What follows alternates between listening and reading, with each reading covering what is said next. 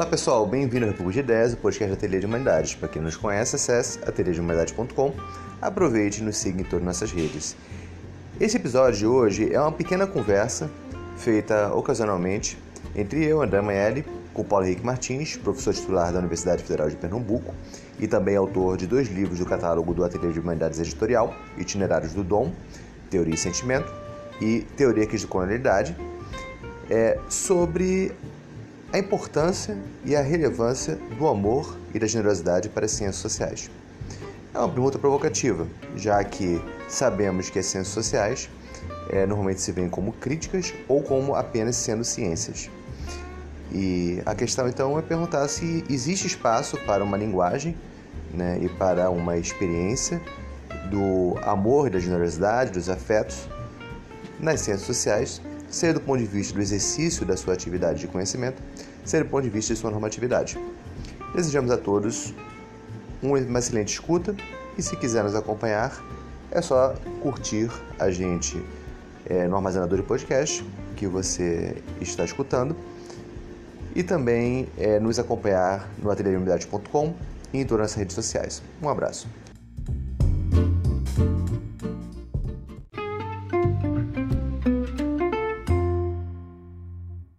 Vem cá, uma pergunta provocativa de, de, de, saída. É necessário que as ciências sociais, a filosofia, os intelectuais falem de generosidade, falem de amor? Qual é a importância disso hoje? Pois é, eu acho assim que para a filosofia isso não é um problema.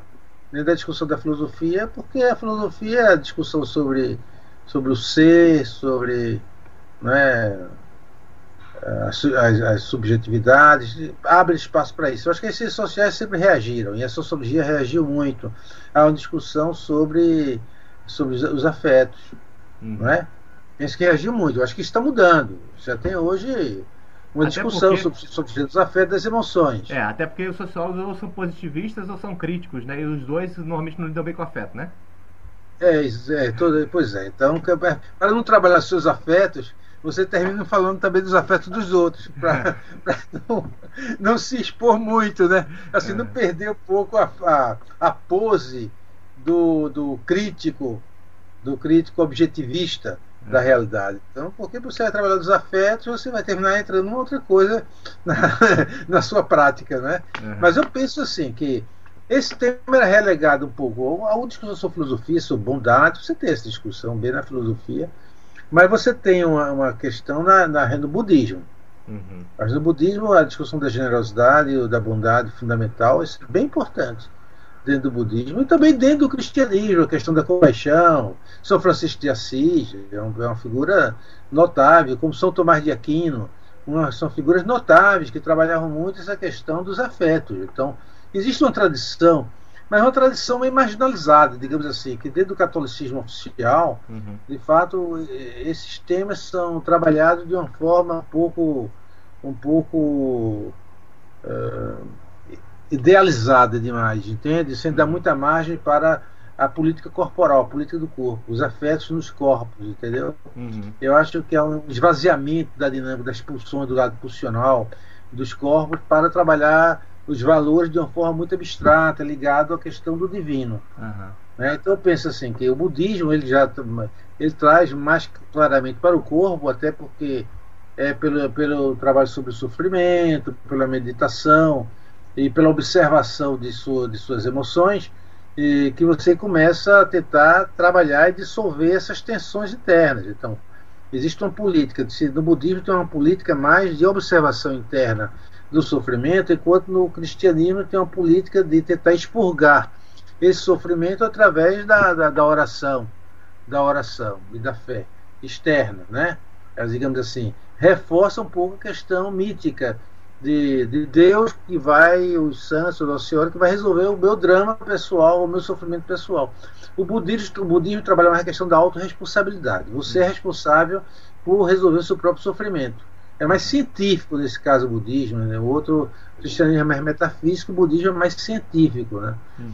E então eu penso que o budismo tem tido uma, uma Suzuki, é, tem vários ó, viajantes orientais e ocidentais que foram ao Oriente que começaram a ampliar essa discussão sobre uh, essas subjetividades o processo, a metodologia de se trabalhar com subjetividade. Isso é, é importante. Uhum. Metodologia de se trabalhar com subjetividade. E vão trazendo mais para o campo da, das ciências sociais.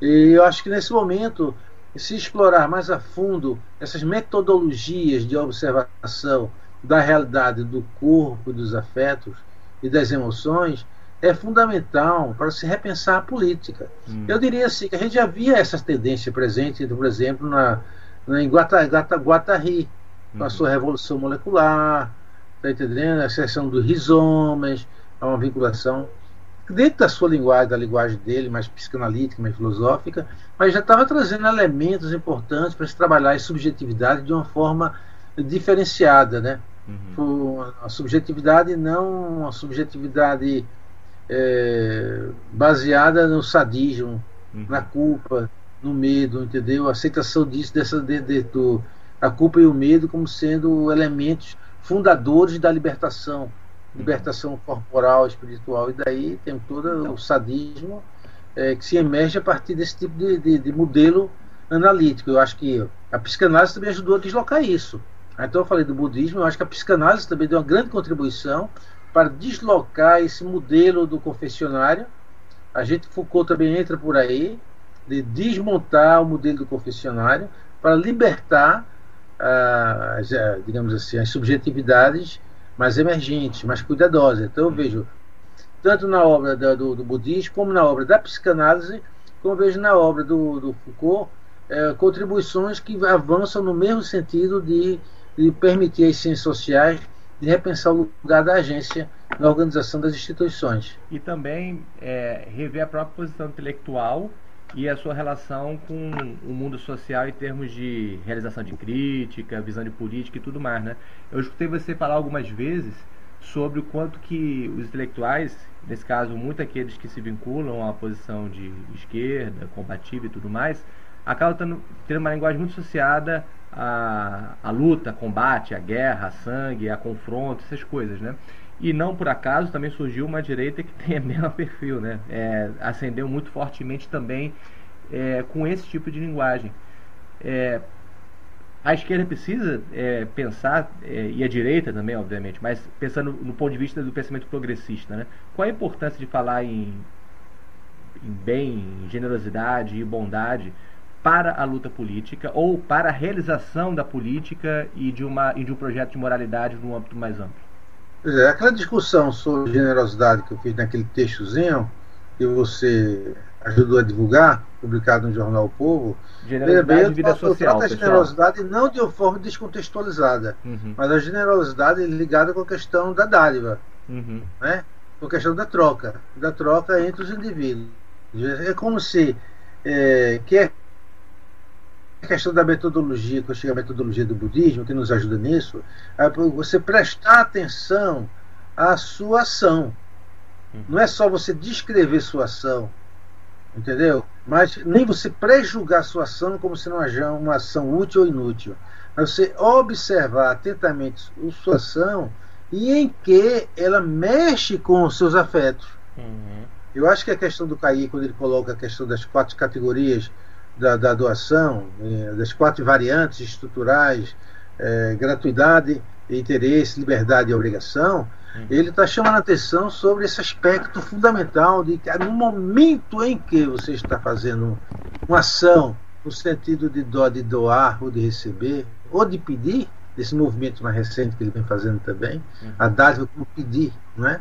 Uhum. Se, se você está numa posição de vulnerabilidade, você tem condições de, de ser, ser, sujeito, agente ativo no processo de dádiva, você está pedindo dádiva. Uhum. Então, pedir também é, um, é, um, é, um, é uma ação importante da construção da generosidade. Então, essa, isso é uma generosidade prática, é, observada através de uma decisão política individual no momento de fazer algo por alguém ou de receber algo de alguém. Uhum. Entendeu? Eu penso que aí tem uma. A gente podia fazer essa discussão da generosidade e, entre outros valores, digamos assim, positivos, eh, como a amizade, como gesto de amizade ou de compaixão, dentro, da, dentro do sistema de trocas práticos, digamos, dentro de uma fenomenologia da prática, uhum. entendeu? dentro da praxeologia. Você observar como se movem as emoções uhum. e os afetos e os sentimentos, que eu vejo como três coisas diferentes. Eu vejo emoções mais básicas, dentro da animalidade, mais caráter mais bi, bi, biológico, não? Uhum. Medo, ou raiva, ou alegria, os animais também têm, inclusive as plantas. Eu acho que os afetos já estão já é uma elaboração dessas emoções de uma forma mais civilizacional, mais humana, e os sentimentos são mais provisórios, que são mais eh, ligados ao gosto, aos talentos, às escutas, à música, e tem são.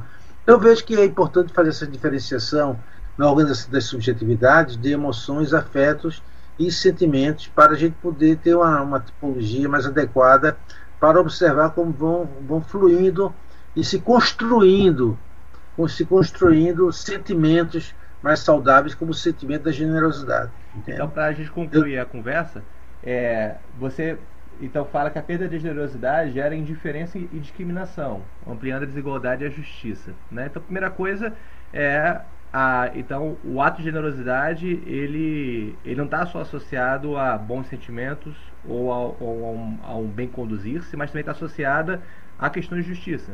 Né? Em segundo lugar, afinal, o que é generosidade?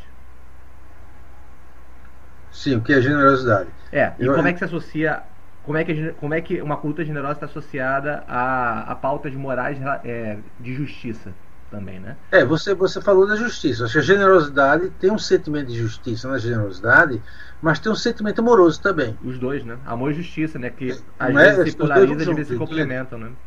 É, eu acho que é isso que, que, que... E agora, e tem uma coisa prática, que ao você praticar uma ação, uma doação que seja justa e amorosa, faz bem a você. Faz bem do ponto de vista de, de do, do, da sua dignidade, uhum. da construção de sua dignidade, do seu autorrespeito. Você se sente valorizado. Uhum. E normalmente as ações baseadas na injustiça ou no desamor, no ódio, elas geram mal-estar uhum. físico e psíquico para todos que estão dentro do, do, do, do sistema, entende? Uhum. Então tem um ganho efetivo a nível de bem-estar emocional, de bem-estar físico, uma ação generosa feita com consciência. Uhum. Não feita. Eu não vejo uma ação generosa feita da culpa como uma ação de fato generosa com esse consequencialismo político que estamos falando aqui. Uhum. Acho que uma ação baseada na culpa era mais altruística. Uhum. Não é de fato a generosidade. A generosidade que estamos discutindo aqui, ela não é altruística, ela, ela é espontânea. Uhum. É espontânea. Eu faço por amor e justiça sem esperar, sem esperar resultados, nem reconhecimento por isso, mas simplesmente porque isso faz bem a mim. Uhum. Isso me torna mais digno. Isso me promove como ser humano. Uhum. Tem a ontologia do humano que é construída a partir de uma dádiva é, afirmativa sobre a generosidade. É, o André, o André Comte-Sponville, que é um filósofo francês bem interessante, que desenvolve toda uma reflexão filosófica muito próximo ao cotidiano, à filosofia para a vida, ele chega a falar que a diferença de amor a moral, né, qual, seria o, qual seria o fundamento da moral? É, haja como se amasses. Né? Como não, quando não há amor, é necessário a moral e o dever. Mas se houvesse amor, não seria necessário o dever e a culpa também, né? que é essa, esse é. agir. Né? Quando há o amor, quando há a amorosidade espontânea, a moral é absolutamente desnecessária. Né? Ame e faça o que quiser. É, eu penso assim que a, que a moral se constrói pela prática uhum. do exercício da, da, gentileza e da amorosidade. Aí você acaba é? desenvolvendo, né? É, a moral é a regra. Isso, isso, É a regra. É a regra. Né? Você, pode, você pode exercer uma dádiva sem, sem generosidade. Uhum. Prática, porque pela tradição, pela tradição, os contratos obrigatórios, né? Uhum. Que você realiza.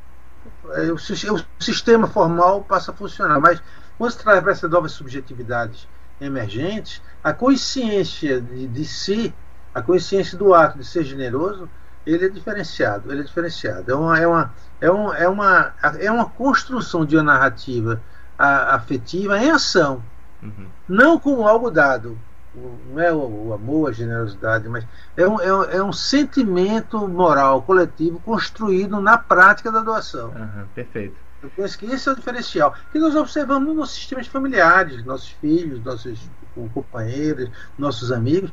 A gente vê como esse sistema ele vai se fortalecendo à medida que essa generosidade essa passa a fluir como prática, uhum. como prática de autorresponsabilidade. É. Não é? é. E ela traz bem-estar físico, né? Não precisa tomar antidepressivo se você tem uma prática de amorosidade de uma da sua família, dos seus amigos, você sobrevive. Uhum. Sobrevive, não é? Sim. Mas quando você está em conflitos que não se resolvem por causa do egoísmo, por causa do, do, do, dos sentimentos persecutórios, por causa de, da, das loucuras to, todas do trabalho, da sociedade, você fica prisioneiro disso. Aí tem que realmente buscar um ansiolítico para poder. Alguns baixam um ansiolítico mesmo da indústria, ou outros vão na mesa do bar se virar como podem. É. E a escravidão do medo e do ódio desconstrói a esperança da libertação. Então é o amor e essa prática amorosa é esse essa prática sobre o qual é, não há muito discurso com ela ser efetiva, né? É, o amor não é discurso, o amor de tudo é experiência, né? E é por essa experiência é. do amor que se tem um caminho de libertação efetivo. Isso. Eu acho que o amor, o amor é uma atitude, uhum. é uma decisão sua, mas ele, ele se promove, ele se amplia quando na troca. Uhum. Na troca com, com próximos e estranhos. Uhum. Eu acho que não é? É, o o Godbout fala sobre endividamento mútuo é, afirmativo, né? progressivo. Né? É. Exatamente, é exatamente isso. Né? Uhum. Se você dá, você dá e o outro recebe, o outro fica no, no, no, no compromisso de dar uma retribuição maior do que foi recebido. Aí o circuito vai ampliando. Né? Uhum. Agora, quando, você, quando você, aquele que o donatário ele ele guarda mais para si do que retribui o que recebeu, ele começa a diminuir, gerar uma, uma perda de, uhum. de sensibilidade do, do, no relacionamento, né? Perfeito.